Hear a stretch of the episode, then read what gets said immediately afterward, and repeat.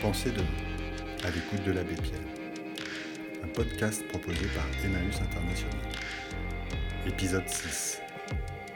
Amérique 1955, péril et espoir pour l'univers. Conférence donnée à Paris le 16 juin 1955. Deuxième partie. Je leur disais, regardez dans les pays où vous vous êtes rendus, que ce soit en Amérique du Sud, en Afrique ou en Asie, et en Europe un peu aussi. Si vous arrivez d'abord avec beaucoup d'argent, qu'est-ce qui se passera? Eh bien, je pense que ce n'est que la, la franchise de le dire. Ce qui se passera, c'est que vous verrez se ruer vers vous et vous embrasser les mains les plus pourris parmi les gens de chacun de ces peuples. Ceux qui viendront vous lécher les mains pour puiser dans vos poches à dollars et ceux qui auront un peu de dignité se tiendront à distance pour regarder d'abord qui vous êtes et ce que vaut votre action. Et, et en réalité, parce que ce seront les plus corrompus qui viendront vous flatter les premiers et qui viendront habilement chatouiller vos oreilles en vous tenant les propos qu'ils auront étudiés comme étant ceux qui sont les plus en rapport avec vos préoccupations vous croirez que ce sont ceux-là qui méritent confiance. Et parce que c'est à eux que vous confierez le soin de l'utilisation de ce qu'ainsi vous mettrez à la disposition des peuples qui souffrent, en fait, parce que ces gens seront les plus corrompus, tout cela ne sera que dilapidé et ne fera qu'aboutir à accroître la révolte, le dégoût et la colère populaire. Je leur disais, ce qui est nécessaire, c'est que, avant votre argent, il y ait simplement des cœurs humains qui viennent vivre avec ceux qui souffrent. Si, vous êtes capable de le faire, alors beaucoup d'espoir est permis. Parce que cette énorme puissance matérielle que les événements ont accumulée entre vos mains cessera d'être corruptrice et pourra devenir féconde. Or, quelle a été la réponse? Eh bien, là, je dois dire qu'elle s'est manifestée en deux caractéristiques principales. J'ai trouvé, j'avais été aux États-Unis il y a cinq ans. Il y a cinq ans, six ans, le subconscient de l'homme américain moyen était dominé, cela m'avait énormément frappé, par un sentiment simpliste, mais extrêmement profond. Et on en a rarement parlé. Et cependant, je suis certain que les historiens, les historiens sérieux, pénétrants dans l'avenir, évoqueront cette période de, de l'âme de ce peuple d'Amérique. Il y a six ans, l'âme américaine était dans son subconscient dominée par une sorte de terrible sentiment de culpabilité confus, euh, subtil, indéfinissable, mais un sentiment de mauvaise conscience à cause de l'usage des armes atomiques pour la fin de la guerre dernière. On n'en parlait pas.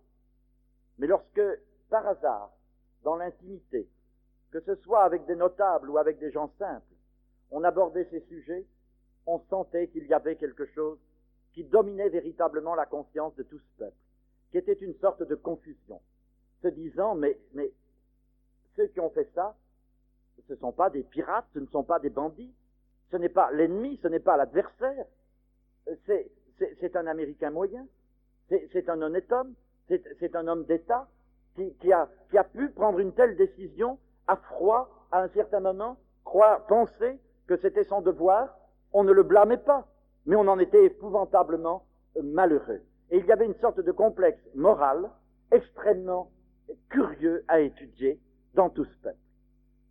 Ça n'a pas duré très longtemps, car avec la versatilité des courants de masse, de l'opinion de ce très grand peuple, lorsque la nouvelle a éclaté que la puissance euh, en face détenait un pouvoir égal, ah, le sentiment s'est trouvé transformé. Ça a été alors un sentiment de peur, de sécurité, de sentiment de nécessité de défense, de, précaution, et cela a donné, sur les plans politiques, par un contre-coup qui est très explicable, si on voulait se mettre à faire de la psychanalyse collective, on le comprendrait très bien, qui a engendré les excès qui, à nos yeux, à nous, vus d'Europe, nous apparaissent comme incompréhensibles, monumentaux, monstrueux, qui ont pu se produire et qui sont calmés maintenant.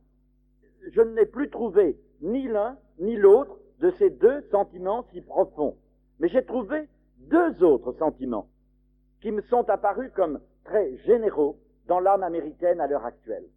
Et le premier de ces sentiments, c'est un sentiment extraordinaire, comme je ne l'ai peut-être nulle part trouvé dans le monde, et j'ai parcouru tant de pays du monde depuis dix ans, mais peut-être nulle part je n'ai trouvé ce sentiment à un tel degré. C'est ce que l'on pourrait appeler le sentiment de la bonne volonté.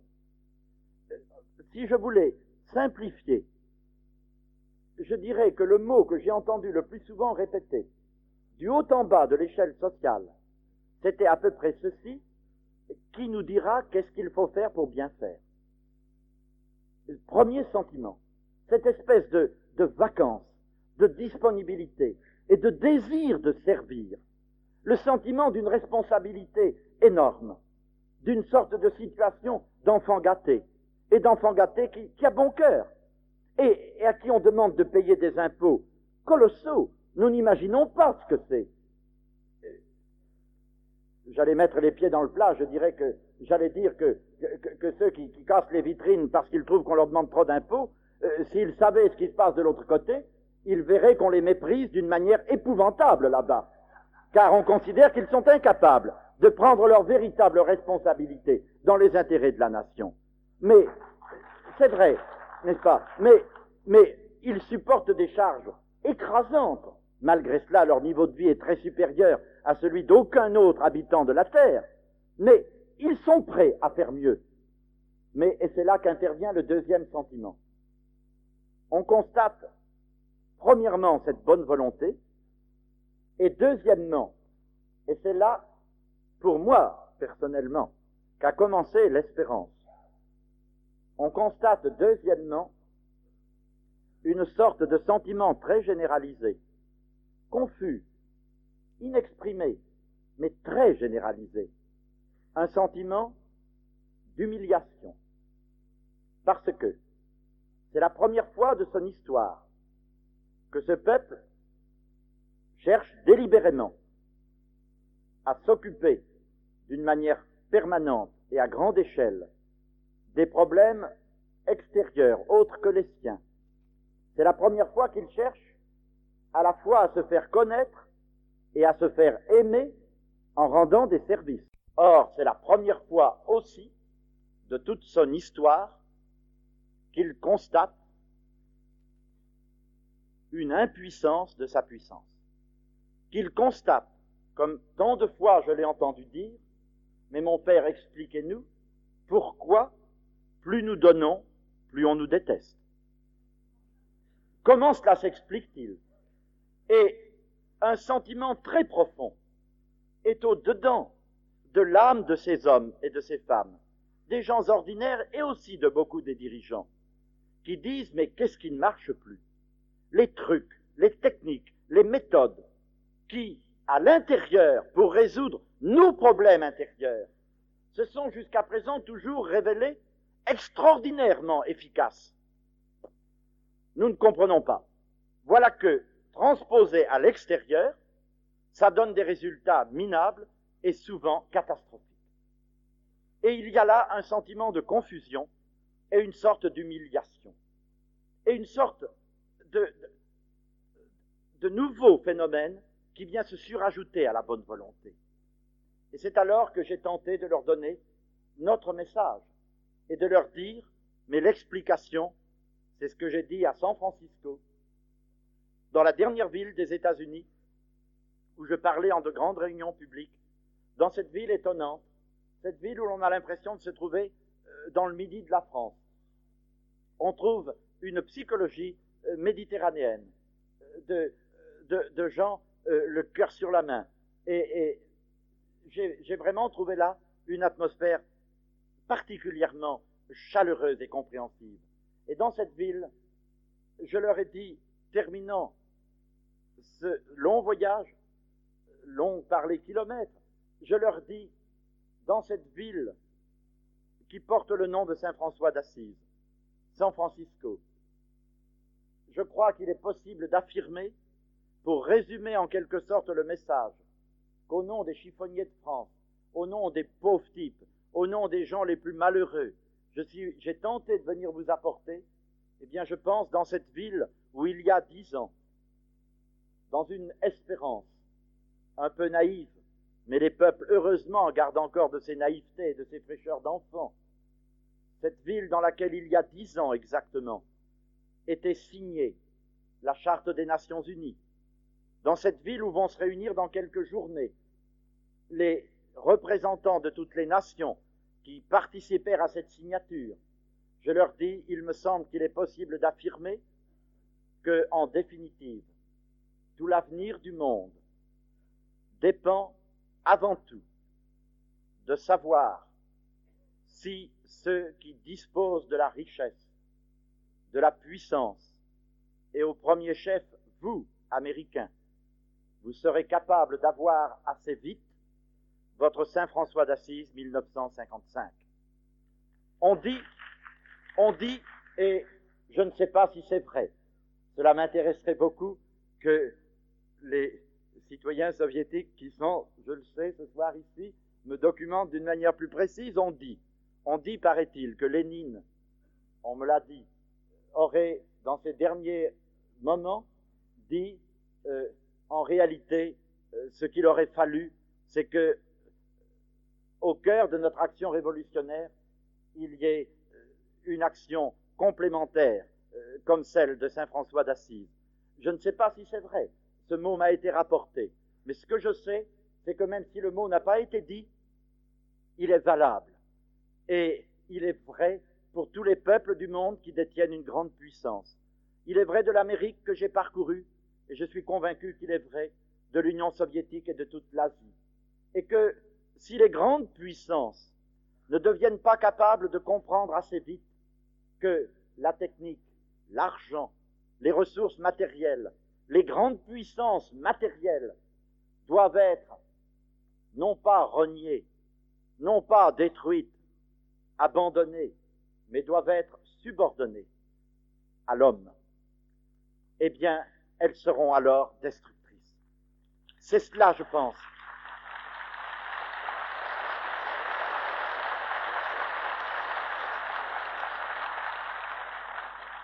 Un jour, un jour, c'était au mois d'octobre, il y a un an et demi, j'ai été convié à une réunion où il y avait tout un groupe de personnes ayant des responsabilités financières considérables.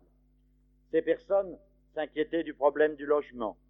Euh, il y avait les représentants de la caisse d'épargne, du crédit foncier et, d'autres organismes. Et euh, on me demanda de parler devant ce groupe.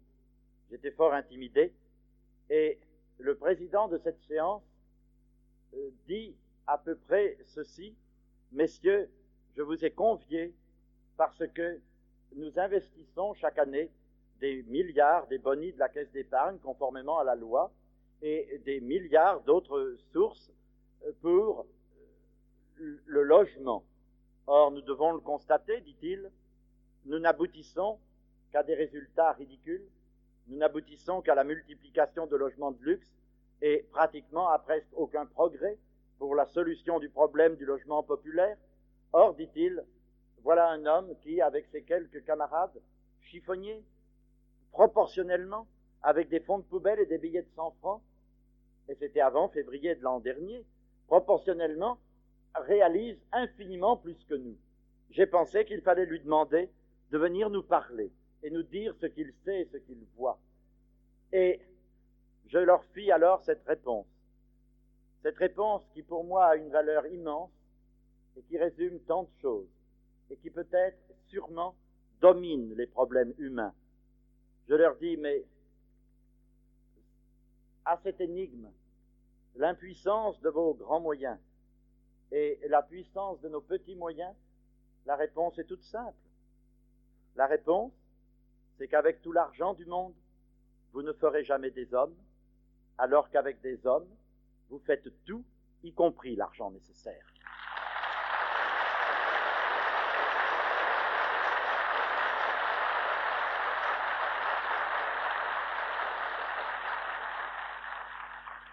L'argent est nécessaire, mais si l'argent n'est pas précédé par l'humain, il est une chose abominable. C'est ainsi que, parcourant ce pays, j'ai vu sa réaction. Quelle a-t-elle été? Réaction de bonne volonté, complexe, de confusion devant l'impuissance et devant le message spirituel, on pourrait dire, on peut dire mystique, que j'apportais au milieu de ces calculateurs et de ces hommes pratiques, quelle a été la réponse? Eh bien, je dois le dire, car c'est la réalité.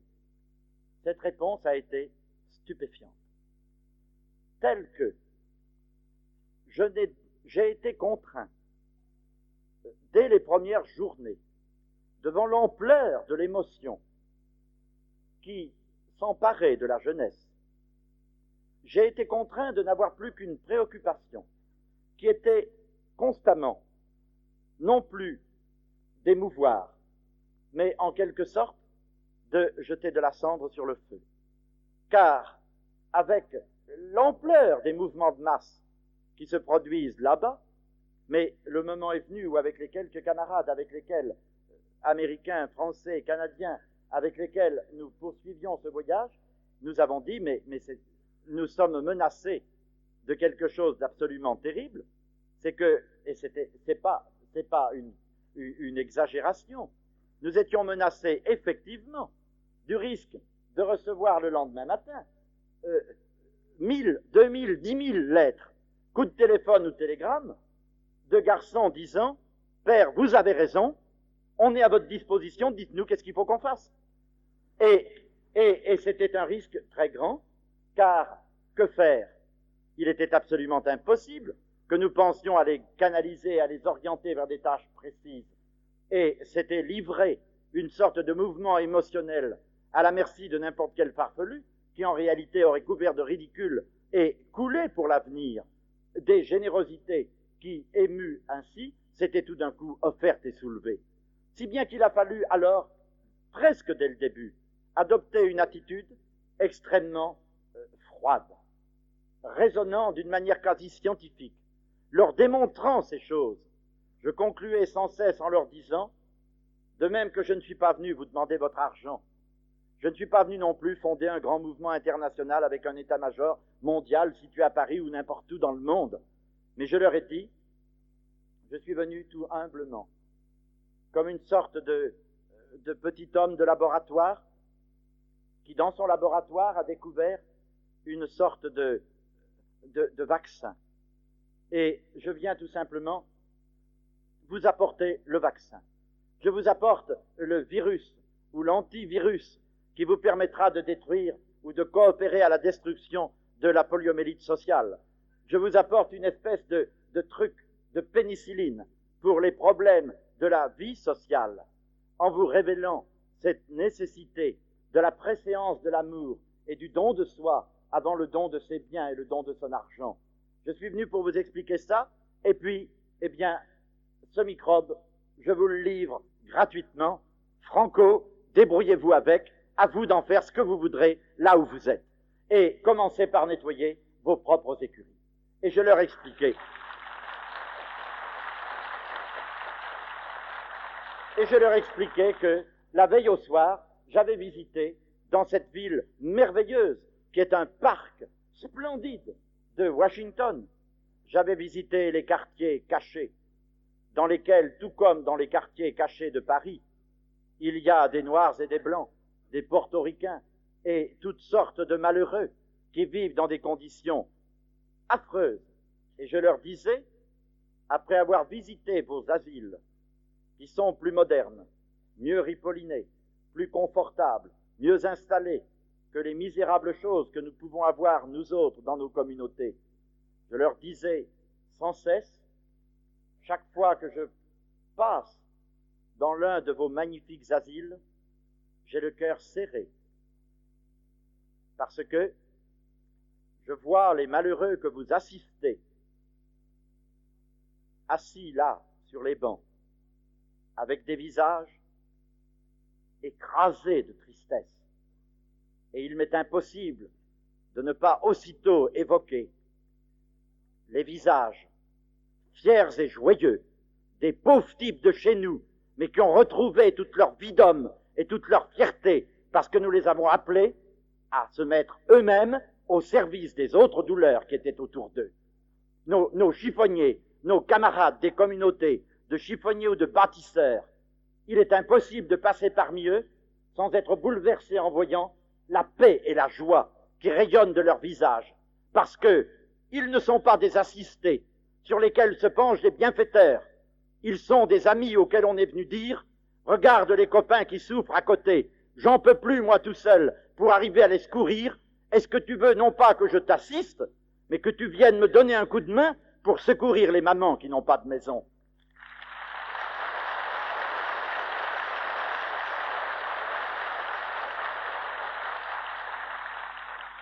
Et nous avons réussi à jeter cette semence qui, je dois en toute franchise dire que ça ne se passe pas sans quelques remous après coup, mais nous avons jeté cette semence qui est en train de bouleverser un certain nombre de ces admirables organismes de bienfaisance. Et j'en ai maintenant par la presse ou par la correspondance des échos nombreux. Dans plus d'un cas, euh, cela ne se passe pas sans quelques remous, car cela bouscule les habitudes bien établies de certains comités de bienfaisance qui trouvent tout à fait déroutant qu'on les, on les prive de leurs pauvres et que leurs pauvres tout d'un coup aient pris goût à, se faire eux-mêmes des bienfaiteurs des autres.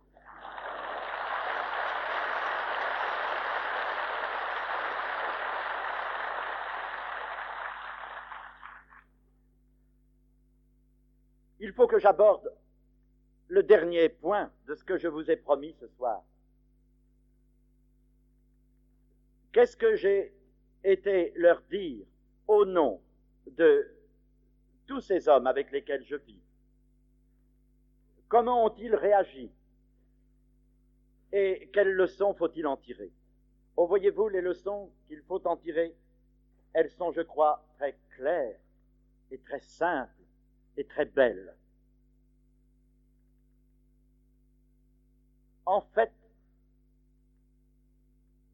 quelles que soient les sympathies, les antipathies, les préférences, il n'y a pas un homme sérieux qui puisse, à l'heure actuelle, imaginer, estimer qu'il est possible de faire face au drame du monde, au drame de la misère du monde, au péril que cette misère fait peser sur l'équilibre du monde, sans compter le désespoir que cela engendre dans les âmes de ceux qui subissent cette misère et qui ne sont plus abrutis et qui s'éveillent progressivement et qui prennent conscience que c'est idiot et qui prennent conscience que le monde moderne a les moyens, s'il le veut, d'apporter le soulagement auquel ils ont droit. Il n'y a pas un homme lucide qui, en présence de cette réalité, puisse encore imaginer que on apportera des solutions efficaces en ordre dispersé et sans un minimum de solidarité et de coopération entre les nations. Il est certain qu'il y a cette coopération à établir et qu'il faut l'établir d'abord sur le plan que l'on a oublié. Et la leçon que personnellement je rapporte et que je voudrais euh, confidentiellement vous livrer, confidentiellement afin que vous la méditiez, confidentiellement pour peu de temps, en attendant de la répercuter avec toute la violence dont nous serons capables de nouveau, à travers notre pays et à travers le monde tout entier bientôt. La leçon que je voudrais vous confier, c'est simplement celle-ci. En réalité, les puissances les plus gigantesques matériellement, celle de l'Amérique, proche de nous, sont pour l'univers un péril terrifiant à cause des maladresses que leur puissance peut porter à des proportions fantastiques. Elles sont un péril gigantesque si les nations, certes incapables de prétendre à une égalité de puissance matérielle ou financière, les nations plus vieilles, les nations saignées, lassées, les nations comme la nôtre, ne prennent pas conscience qu'elles ont une responsabilité à assumer auprès de cette puissance matérielle. Nous avons à donner à cette bonne volonté de la jeunesse américaine l'humble, simple exemple de la dignité, de l'intelligence, de l'intelligence de psychologie humaine qu'un long passé, qu'un long atavisme, que mille brassages qui ont constitué la France, brassages de peuples, brassages de drames historiques, cette intelligence humaine que tous ces brassages nous ont donnée. Si nous ne sommes pas capables, cette intelligence humaine, d'en faire la preuve dans notre propre pays et dans nos relations avec ces nations qui nous entourent, alors il y a de grands périls. Mais si nous sommes capables, avec fierté et dignité, de au moins commencer à résoudre nos propres problèmes avec quelque efficacité, avec quelque intelligence, quelque réalisme humain, alors un immense espoir est permis. Car il est tout aussi faux de penser que la jeunesse américaine est incapable de comprendre l'exemple d'humanité qu'alors nous lui donnerions, c'est aussi faux de le penser que faux de penser que la jeunesse de France est incapable de donner cet exemple et cette leçon. Si aujourd'hui vous êtes là, en foule, si au mois de février, il y a 18 mois, le peuple de France tout entier s'est soulevé dans un élan imprévisible, invraisemblable, incalculé, dont nous avons nous-mêmes été les premiers submergés, n'ayant pas pu un instant l'imaginer. Ceux qui, après coup, j'ai lu des articles idiots, ceux qui, après coup, ont prétendu que c'était un magnifique coup monté par je ne sais quel gouvernement habile, sont simplement des crétins, car ça n'a jamais été prévu ni préparé.